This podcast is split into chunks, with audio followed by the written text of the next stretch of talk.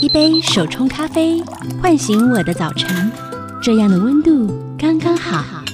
一趟城市小旅行，放下我的日常，这样的自在刚刚好。刚刚好的休日提案，陪你感受刚刚好的生活美学。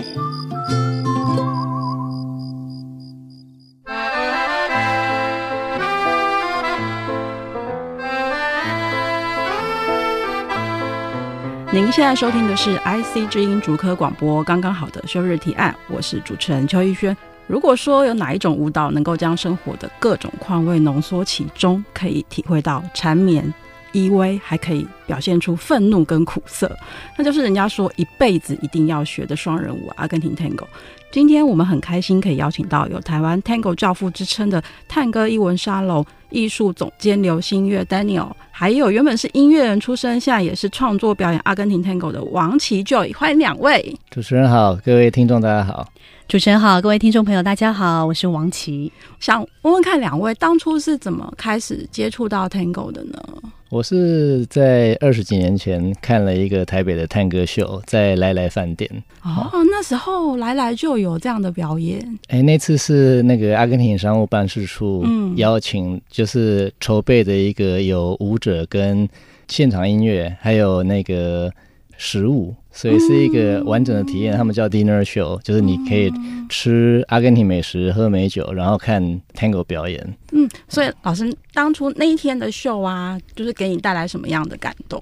那次看到的觉得很震撼，因为 tango 以前没有看过嘛，然后以前所印象中就是国际标准舞的 tango 会比较常看到，或是社交探戈。那第一次看到又听到这个音乐。的时候，我觉得他的张力是很强的，就是他那在在来来演嘛，对。后来他陆续有去台中，然后再回到金华饭店，我就一路追到台中，再追回金华饭店，哇，连看了一个礼拜，天哪，嗯、真的是太感动了耶！那这位老师呢？可能大家知道，就是有一个探戈音乐家叫皮亚佐拉，皮亚佐拉，嗯，他的音乐很有名。然后，因为我是音乐出身，以前在学校就是专攻钢琴嘛，那有时候我们就会去弹皮亚佐拉的音乐，所以他音乐有一种冲劲。就跟古典音乐非常不一样，所以我就从那边开始对探戈有初步的印象。然后后来有时候就在电影上面有看到一些所谓探戈的桥段啦。对。然后那时候就说哇，这个舞蹈者好迷人哦。对。可是小时候那时候十几岁不太懂，所以我想说探戈应该就是那种哦，我们平常看到拉丁这样哇，很摇摇逼类的那一种。哎，结果去上课发现，嗯，怎么跟我想象中不太一样？我那时候十八岁，等一下我们可以讲十八岁，然后。我就跳了几堂，就已经报全起了。我报了三堂，想说，哎、哦，跟想象中的不太一样。然后那时候要开学，大学，我就落跑。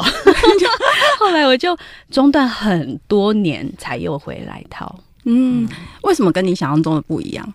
就是我一开始会以为是，就女生那个肢体要很伸展，嗯、很像我们平常看那个拉丁这种感觉。对，因为通常电影要呈现画面，就是很有一种。就是刺激感嘛，对，所以实际上探戈，尤其是我们平常人在接触，它比较是属于一般舞会可以跳的。然后我们请新月老师给我们介绍。嗯，嗯好啊，新月老师来帮我们说明一下，就是探戈它迷人的地方是什么？然后，而且它这个舞蹈的特色。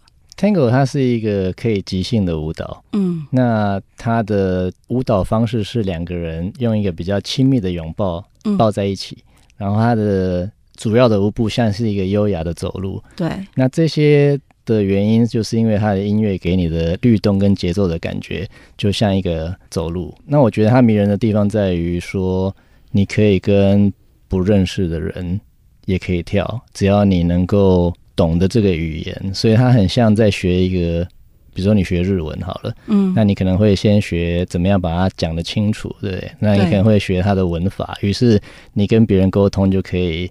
就可以用这个语言去沟通。那 Tango 也是一个这样子的，所以你可以到世界各地跳 Tango，是不需要言语就可以一起跳。嗯，新月老师，而、哦、我们知道你其实小时候是住在中南美洲吗？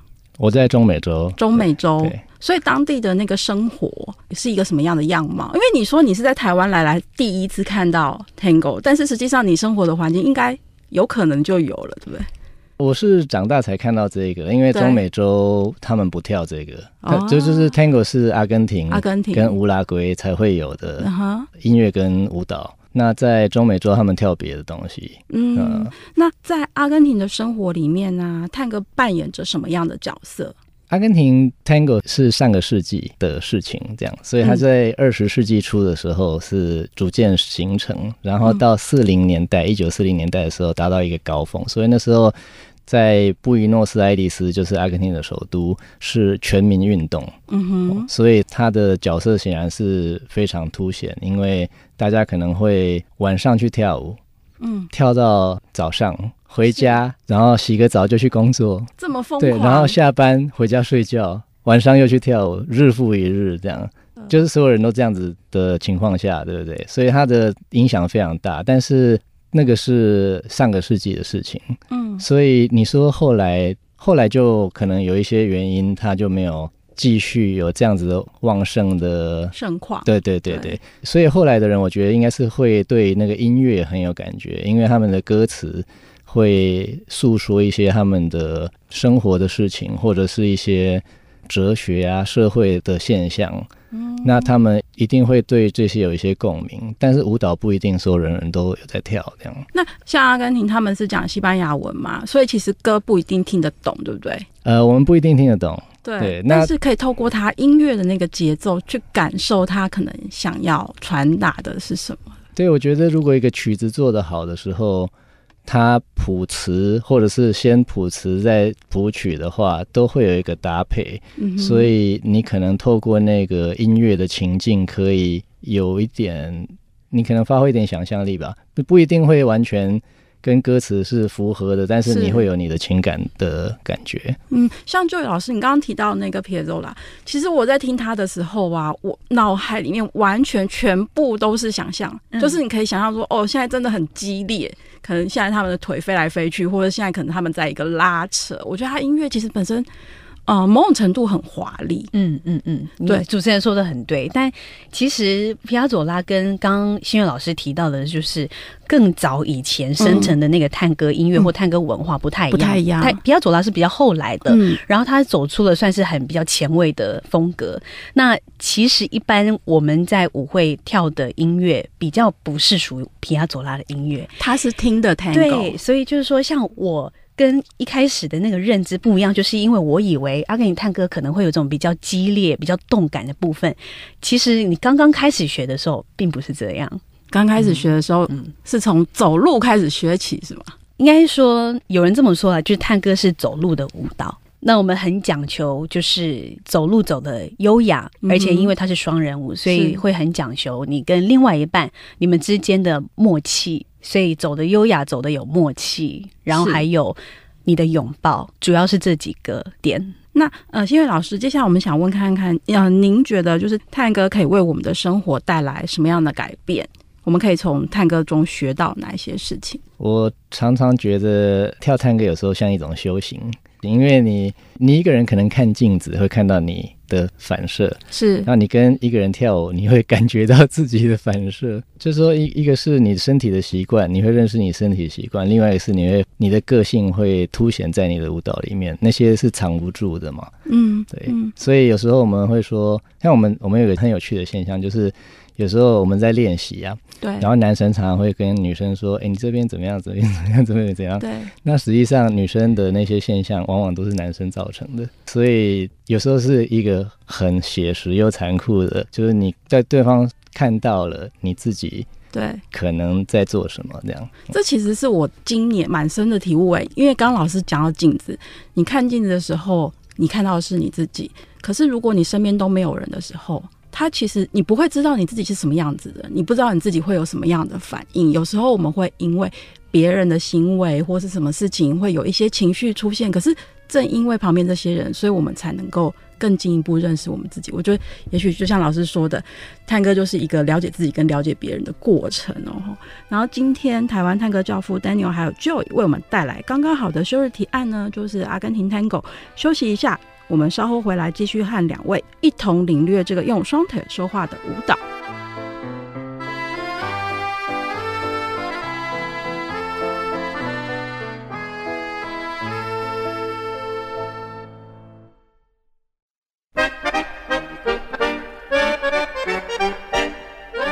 欢迎回到刚刚好的休日提案。哎，老师，我在网络上爬文说阿根廷有三宝，你有听过吗？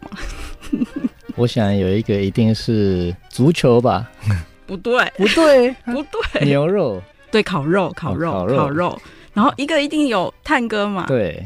然后最后一个是我不会念的，他说有一个甜点是拉丁美洲版的马卡龙，那怎么念啊？阿尔法赫的吗？对，爱发和。那个竟然比足球重要，真的我也不敢置信。虽然我 我认识探戈比阿根廷足球早。嗯，但是我也觉得足球真的很厉害呀，真的。可是我觉得很有趣的是，其实探戈里面啊，虽然它是三宝其一，可是它里面就有两项世界遗产。就阿根廷探戈是非物质的文化遗产。那刚刚我们中间休息有聊到说，阿根廷探戈的歌王卡洛斯，他的声音就是已经经典到被列为世界的记忆文化遗产哦。那接下来我们要继续请教两位老师哦，探戈新手入门啊，常常会遇到哪一些问题呢？问题哦，就是他们可能大家都看电影来的。我觉得他们有时候会有一点肢体小小的肢体的，你要说障碍吗？也不全然是障碍，就是有些人可能没有运动的习惯，所以一下子来会觉得有点哎，这要怎么进行这样？另外一个就是可能对于跟另外一个人要搭在一起跳舞的这个事情会有点障碍。障碍，所以一开始上课第一堂课就是要两个人一起吗？一定会进行到两个人一起，嗯，不然大家来干嘛？就可能下一堂就不来了，下一堂就不来了。那所以初学者刚踏进教室的时候啊，你们会先教导什么样的动作开始呢？先教一点站姿，就是你你要怎么站，感觉一下你的重心是什么？什么叫做重心？嗯、然后你可能可以站在左边或右边，嗯，哦，你可以做前进后退，你可以往侧边移动，嗯、然后两个人要怎么一起做这样子的移动？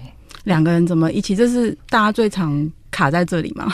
我觉得大家会最常卡的地方就是，当前面没有人的时候，你都可以跟着拍子走，走得很很顺。嗯，前面有个人的时候，你就不知道怎么 怎么移动了，就动弹不得这样。那你怎么教他们开始可以移动两个人的时候？就是忽略前面的人，忽略前面的人，当做没人。境界这么高，这位老师呢？你自己初学的时候，我其实觉得。刚主持人问一个问题，就是说新手会问碰到什么问题？第一堂课，我想到很爆笑，就是会踩到别人脚，就是哎呀踩到哎不好意思，就会一直会出现这种状况。所以刚刚老师说，在很前面的时候会，比如说教站姿啦，对，或是教你的重心啊，放什么，其实这个就是跟你会不会踩到别人脚有很大的关系。然后就是说，你又会觉得有时候新手很可爱，就是刚刚老师说走路就不太会走路，明明只是一般的走路，然后你开始搭起来的时候，就变得好像要同手同脚，没办法走那种，嗯，就没有办法很顺畅的哦，就是一般的走路的感觉啊。但是好像就是搭起来舞姿的时候，搭起来那个拥抱的时候就无法了。这还是跟台湾人太客气有点关系。嗯，就是如果你是一个阿根廷人。然后你就是一个会跳舞的男生，然后你跟一个不会跳的女生，他要带那个女生跳，我想是没问题的，因为他就抱起来就走了嘛。嗯，对，那台湾人就是会担心比较多，但但你越犹豫，其实越容易踢到或踩到。你就是要迈开步伐，然后做着确定，就跟你开车一样。你如果你新手这趟路，你有时候快一点、慢一点、快一点、慢一点，那就完蛋了。你就是要。把那个速度加到一个顺畅的速度，那大家可以预测你怎么走，嗯，你怎么开，就类似这样子，嗯，就是当你很犹豫到底要左转或右转的时候，后面的人会很生气，对。对，所以那还会比如说热身的方式啊，或是其他的那种开场的仪式吗？呃，我们现在就是有比较注重暖身，可能会做全身性的，因为大家都是下班来的？所以其实身体还没有活动开来，嗯，所以我们就会从关节啊这些，嗯哼，然后也透过这个稍微。除了松筋活骨以外，然后就是也透过这个做一点点腿力的训练。嗯，嗯，那刚刚就老师有讲到音乐这一块，然后因为像比如说他的音乐节奏非常明显嘛，那在音乐这一块，就是探哥他在学习对新手来说有没有什么必须要注意的点啊？或者是你在学习的时候，大家就会问说，那我现在是不是要买鞋子？我要准备什么东西？新手的困扰，你曾经有哪些呢？新手困扰，我觉得好像是比较再上几堂课关于鞋子这部分，女生就会开始好奇，哎，女老师她穿的这个，因为我们通常穿的是舞鞋，嗯，然后这个舞鞋。常常都是比如说七八公分起跳的那种高跟鞋，嗯嗯嗯、很高。对，女生就会开始好奇说：“哦，老师，那我现在是不是应该要穿到那么高的舞鞋啊？或者说，嗯、那我是不是应该要呃裙子啦？男生的穿着？”嗯、不过除了这个以外，我觉得还有一个新手会碰到问题，就是说哦，就会听不到拍子。嗯，就像虽然皮亚佐拉他的。节奏很强烈，可是它其实不是我们一般在跳探戈音乐的节奏。对，这个节奏呢，比较算是四拍那种走路的拍子，就是一、二、三、四那种，嗯、然后还会有轻重轻重，就是重轻重轻。嗯、那我们一般在跳这个探戈音乐，它就会有这种比较稳固的节奏性在里面。嗯、那我们在跳的时候呢，就会去抓那个低音比较低的这种节奏，然后跟着它去踩。步子，或者说去下我们的重心。那有时候比较初学的学生就会说：“嗯，可是我听不太到，我听不太懂。”所以我们在开始，可能他们在前面几堂课熟悉很简单的步子啦，然后或者说跟另外一个人搭起拥抱之后，我们慢慢会带他们听一些音乐，甚至是说，因为以前探戈是有经历过黄金年代的，嗯。所以黄金年代的意思就是说，那个时候光是在布宜诺斯艾利斯，因为录音唱片起飞，然后很多舞厅这样子。对，同样一个市就有两百多个乐团在竞争。那个时代就是说四零年代左右。对。那乐团为了要抢出头，他为了要成为最好的，那他会研发出自己的个人特色。对，所以那我们在舞会中又会听到各种不同的乐团。嗯嗯、那么每一个团，哇，你听到他，哎，有什么特别？比如说他拉小提琴的方式啦，或者他打拍子的方式啦，哦、比较尖锐的，还是比较深沉的那种感觉，你就可以判断出来他是哪一个乐团。哦、所以我们在慢慢的也会导入学生去听，说，哎，你听哦，这个乐团它是这样表现的，所以你的肢体。嗯，也会发生变化，嗯，会跟着音乐这样走，嗯。那除了这些比较技术性的学习之外啊，在心理上，老师会建议给他们什么样的心理准备呢？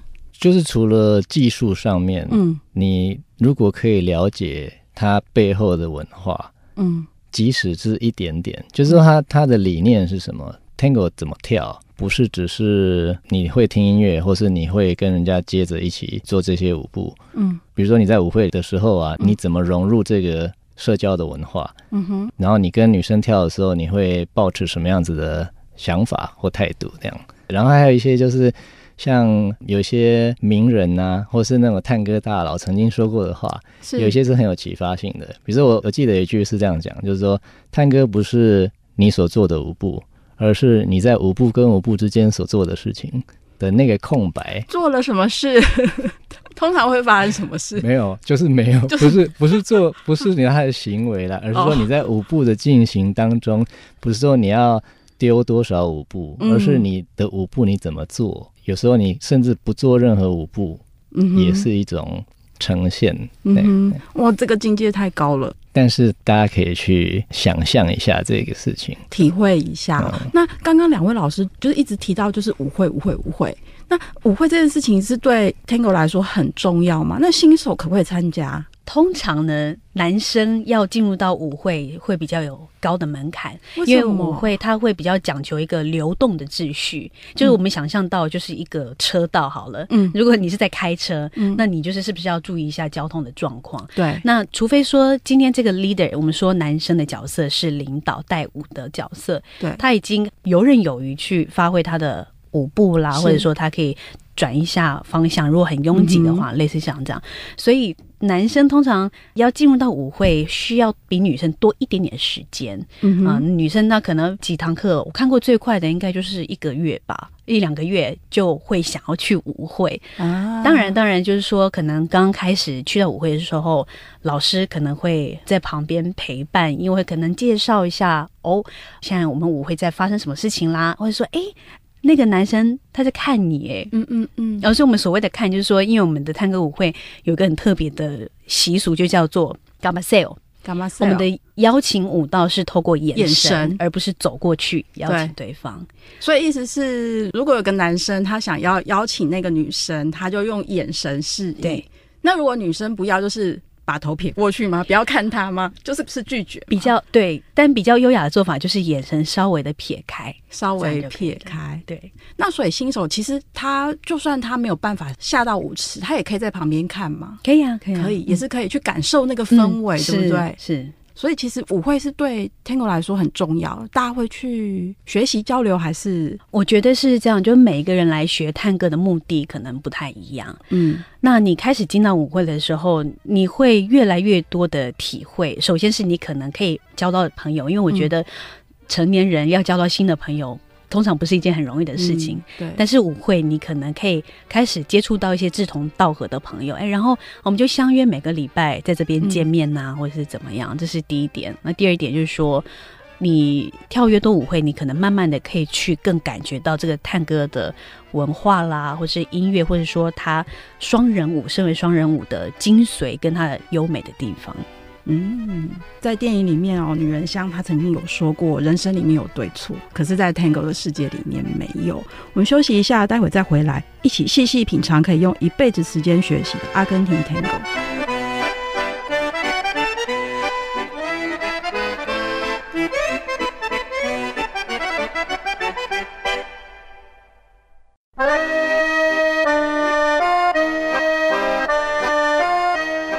欢迎回到刚刚好的休日提案。我觉得探戈距离感啊，会不会是很多台湾人在学探戈的时候一开始比较适应的？而且刚刚我们休息的时候有讲到那个探戈音乐比较即兴，或是动作比较即兴，老师可以跟我们分享一下这一块。就是即兴跟随性不一样了，所以即兴其实还是有一个依循。嗯，比如说像我们有一个动作叫做 Hero，就是女生绕着男生好了。那如果女生绕着男生有前侧后侧，嗯，前侧后侧，嗯，对，那你回转回来也前侧后侧，是对。那你如果一直回转，就在做往前回转、往前回转、往回前，那就变成我们所说的八字步，就是一个在地上画八的图案，有没有？啊，对。那你如果做前侧后回转、后侧前回转、前侧后回转，那你就变成。你就是用这种身体的逻辑去带对方做即兴的发挥，是对。那一样的前侧后，你还可以丢不同的花步进去，所以它就不是一个一个舞步，就是女生做同样的舞步，男生可以做无数种不同的搭配。嗯，于是就那个即兴就变得很个人。为什么这个舞蹈这么需要即兴？是因为他舞会里面很多人，然后大家要闪避、闪车的概念吗？还是说他那个即兴为什么会跟别的舞蹈比较不一样的地方？我觉得即兴以男生的观点来哦，就是每个人听音乐的方式都有点不一样。是我们没有说你一二三四五六七八一定要每一步都走。嗯嗯，所以我听着这个音乐，我听到这个地方，我想要顿一下，嗯，然后我再继续。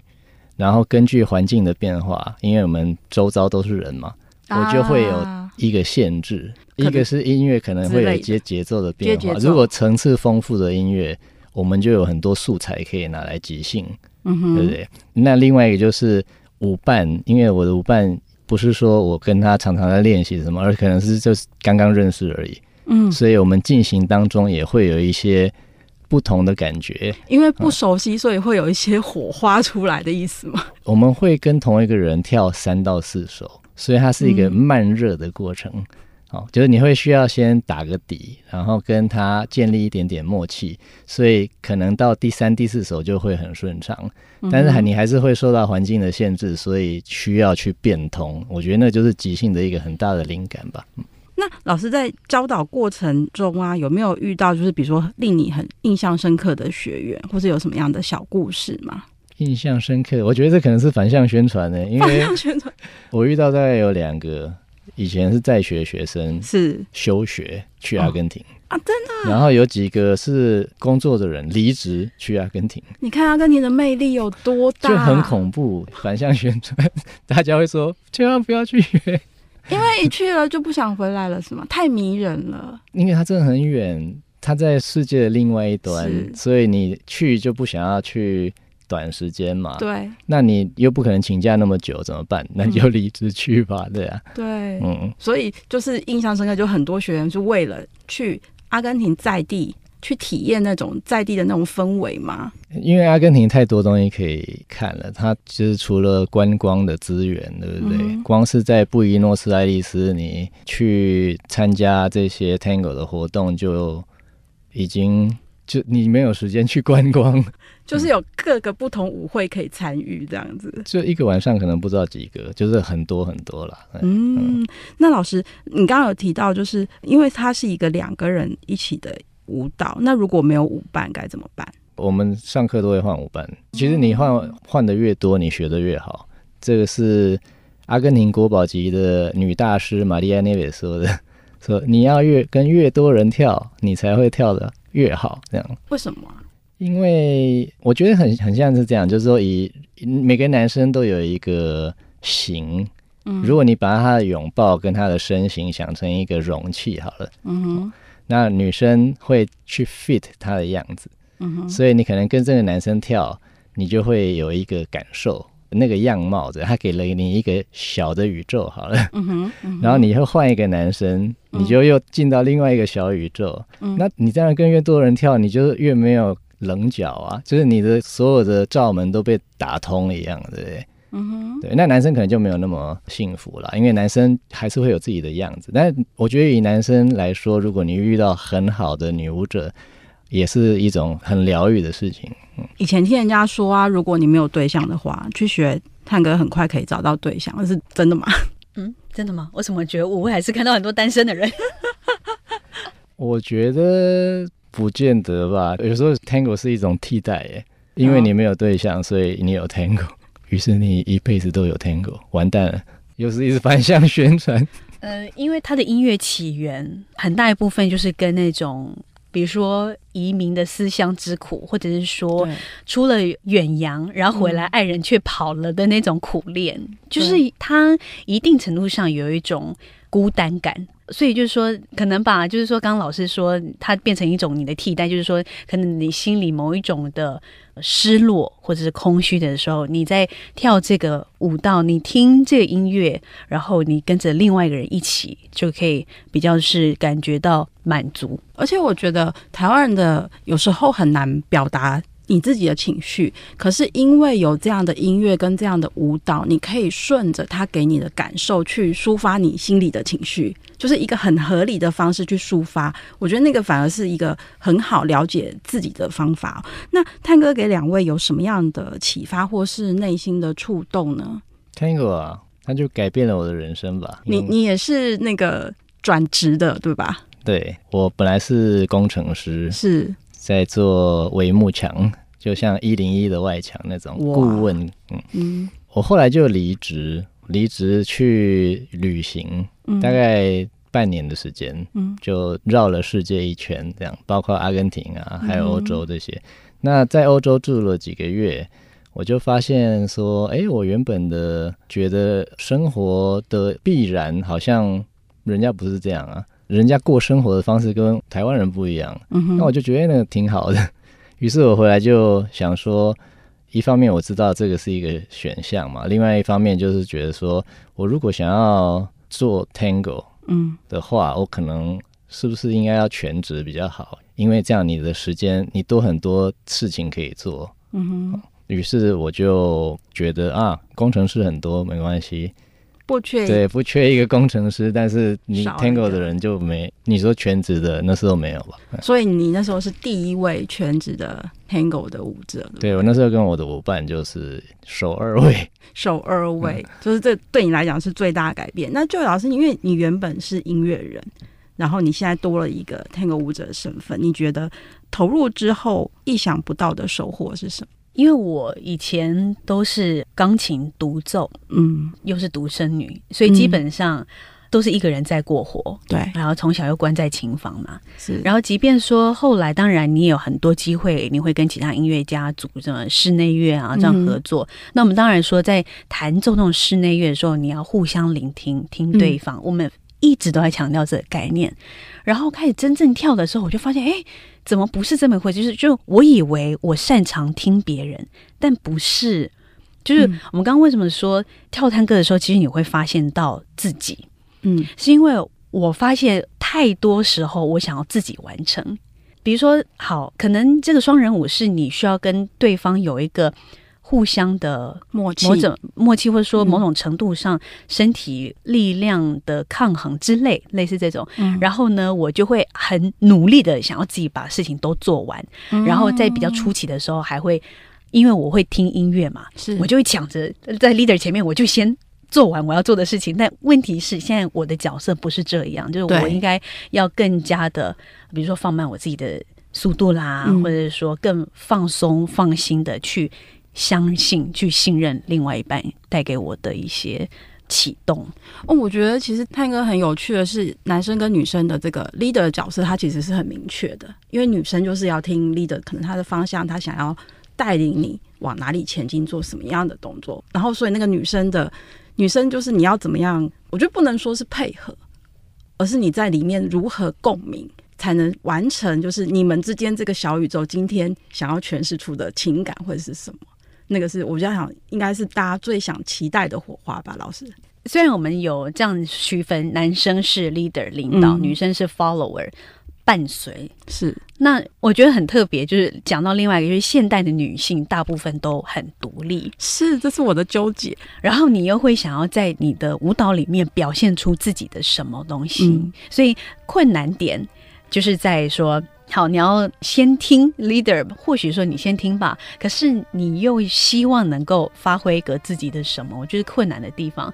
但是对于 leader 也很难哦，就是说。可能习惯主动强势带领的男 leader，你是不是有时候也可以多倾听 follower 一点？这个其实也是 leader 的课题。嗯，我觉得是这样，彼此都有彼此的功课。所以人家说学跳 Tango 可以让男人更男人，让女人更女人。我想更多的是在关系里面如何找到表达自己的方法，跟挖掘自己不曾发现的自己哦。休息一下，我待会再回来。刚刚好的休日提案。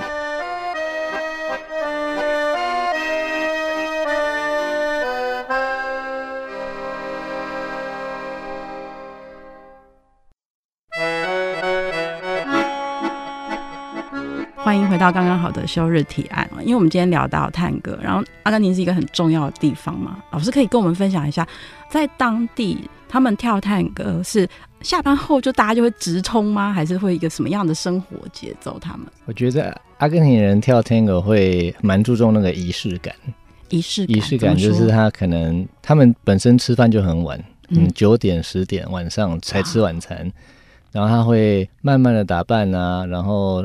洗个澡，梳油头，然后喷香水，然后再、啊、再去跳舞，盛装出席。嗯，所以可能十十一点、十二点才去舞会跳舞，就半夜才到这样。是平常日就这样吗？还是休息？平常日就这样子。嗯，到底是几点上班？那羡慕阿根廷哎，我也不知道他们是做什么的，可能自由工作者嘛。所以他们舞会都会到什么时候结束啊？如果是十一点开始，至少会到三点，凌晨三点。嗯。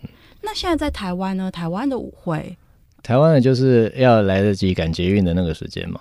台湾舞会现在通常一周一场吗？现在像以台北为例的话，就是五六日有舞会，五六日都有舞会。嗯嗯、哇，那其实也蛮多舞会可以去的耶，蛮多的。阿根廷还有哪一些生活方式？老师觉得，就是或者是阿根廷 Tango 有哪些生活方式是值得我们来学习看看、试试看的？老师觉得，就拿。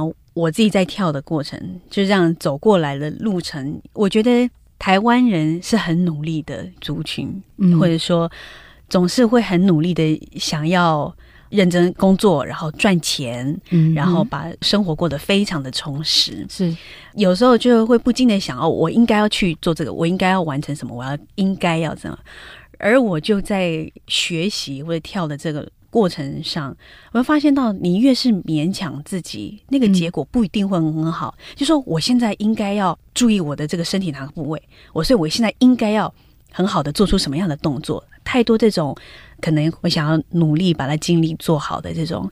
然后讲回来，刚才这个题目就是说，或许吧，就是我们讲说，阿根廷探戈，它其实有一个特色是。虽然他很多脚步的动作，对，但是他的上半身拥抱的上半身是非常宁静的，嗯、所以他不是一直都很激烈。相对的，他有一种安定跟安心的感觉。嗯哼，所以如果你要进入到那样的状态，你要进入到那样的 zone，首先的就是改变你自己的想法，嗯、就说你可以允许自己有放掉或者说慢的那个时候，嗯、慢，慢的时候。所以我。起码我自己在跳阿根廷探戈的时候，我学到的就是这样，就是说每一个人每一天的状况都会不同，不是只有你自己，对方也是。嗯哼，所以我们是不是可以允许自己，或者允许对方？让我们就是去经历过这样的一个阶段，可能今天我的能量很低，今天我的身体状况不好，或者今天我可能就没有那个心情。嗯、所以，如果说把它带回到我们日常生活的时候，我们是不是有时候也可以允许自己有这样的一个空档，有这样的一个 mindset，有这样的心思，嗯，去度过我们一般的日常？嗯，原来阿根廷探戈里面也有这个慢的元素，可以让我们知道说，哎，其实也许你把自己设定的那个目标或逼这么死，也是没有必要的。嗯，所以我们说啊，你真的要进到舞会跳，男生可能两年三年，你一下子想，哇，好像蛮长的时间呢。是，其实我们有时候会说一句话，就是你越慢的话，学习越快。因为我不知道是这样讲吗？但是意思就是说。你越急着哦，我一定要两年、三年达成什么样的目标，嗯、那个过程可能会充满各种艰辛跟痛苦。嗯哼，嗯嗯，所以反正我们更应该要 enjoy 在当下的那个音乐，是吗？我蛮鼓励不同程度的人，就是很像你要的不是达到那个目的地，而是享受路上的风景。嗯，就是你你学习。然后你可能会被打回原形，你又练习又学习进步，你又被打回原形。嗯，但是这个过程当中不代表你不能享受这个，你就是可以无论在什么情况下都想办法去得到一些慰藉嘛。嗯哼嗯哼，想问两位老师哦，学习阿根廷探戈这么久，有没有开启什么特殊技能？哦，我最近在练班多纽手风琴，这样算是特殊技能吗？哇，你你已经投入到就是已经进到手风琴这一趴了。我我在做那个超前部署，等我跳不动的时候，我手指还可以动，这样。跳不动不可能吧？我看很厉害的那个大师们，其实年纪很大都还在跳哦。有看过最老的九十七岁是啊，在跳，真的。所以是增加一个兴趣，就是开启特殊技能。因为那个琴实在太迷人了，那个声音怎么说呢？它很像人的声音。它是簧片发声的，嗯，然后它的音域有时候像人的声音，对不对？所以它如泣如诉，然后又在你的，嗯、就是你就放在你的怀间，对不对？对，然后去弹奏它，我觉得那个我我实在太喜欢了。我觉得有时候就是听到那个手风琴，比如说拉开那个瞬间，就很像人在呼吸的那个感觉。嗯对，我觉得那个是蛮有趣的哦。那 Joy 老师哎，我的特殊技能是教团体课吧？教团体课就是这个，真的是蛮有学问的。我发现，就是因为走音乐的路，通常你教，那你应该就是一对一的教一个乐器，对不对？对，或者说你一般人，我想教学的经验都是一对一这样子教。诶，教团体课是另外一种很特殊的体验，是说，因为这一班他们是来自可能。不同的地方有不同的性格，对，有不同的想法的人，然后你要怎么让他们就持续的跟进，然后去探索探戈不同的方面？我觉得是这样。就每一个人，就是说老师自己，好吧，不要说老师好了，一般人我都觉得好为人师，嗯，你都会想要去指导他、提点他、说他什么，嗯。给我发现到，哎，尤其是当团体课大部分都是成人的时候，嗯，好像跟他们在一起。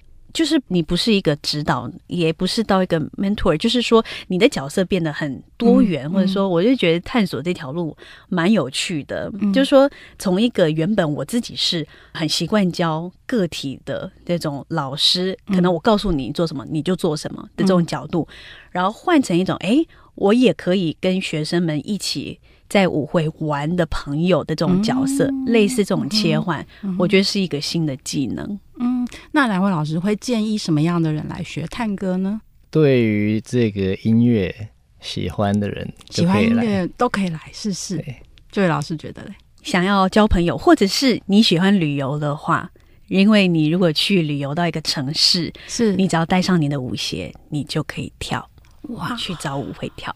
哦，这个好吸引人哦！我觉得也许很多听众朋友跟我一样，就是对于跳舞，特别是两个人一起跳舞，你会觉得有点怕怕的。但是我觉得在那个 Tango 的拥抱跟走路的本质下，我相信你可以打开自己的感知，在人与人的互动关系中，看见一个也许是更加如其分、更更好的自己哦。如果想要进一步了解阿根廷 Tango，欢迎大家关注探戈艺文沙龙的粉丝专业。那今天谢谢探戈艺文沙龙艺术总监刘新月老师，然后还有音乐人王琦的精彩分享，谢谢你们，谢谢主持人，谢谢主持人，谢谢各位听众。下周五晚上七点钟，请您持续锁定 FM 九七点五 IC 之音，刚刚好的休日提案到各大 Podcast 平台也能听得到。我们的 IG 叫做生活慢慢学，请 follow 我们，更欢迎您跟我们分享你的休日提案。祝您有个愉快的周末，刚刚好的休日提案，我们下周见，拜拜。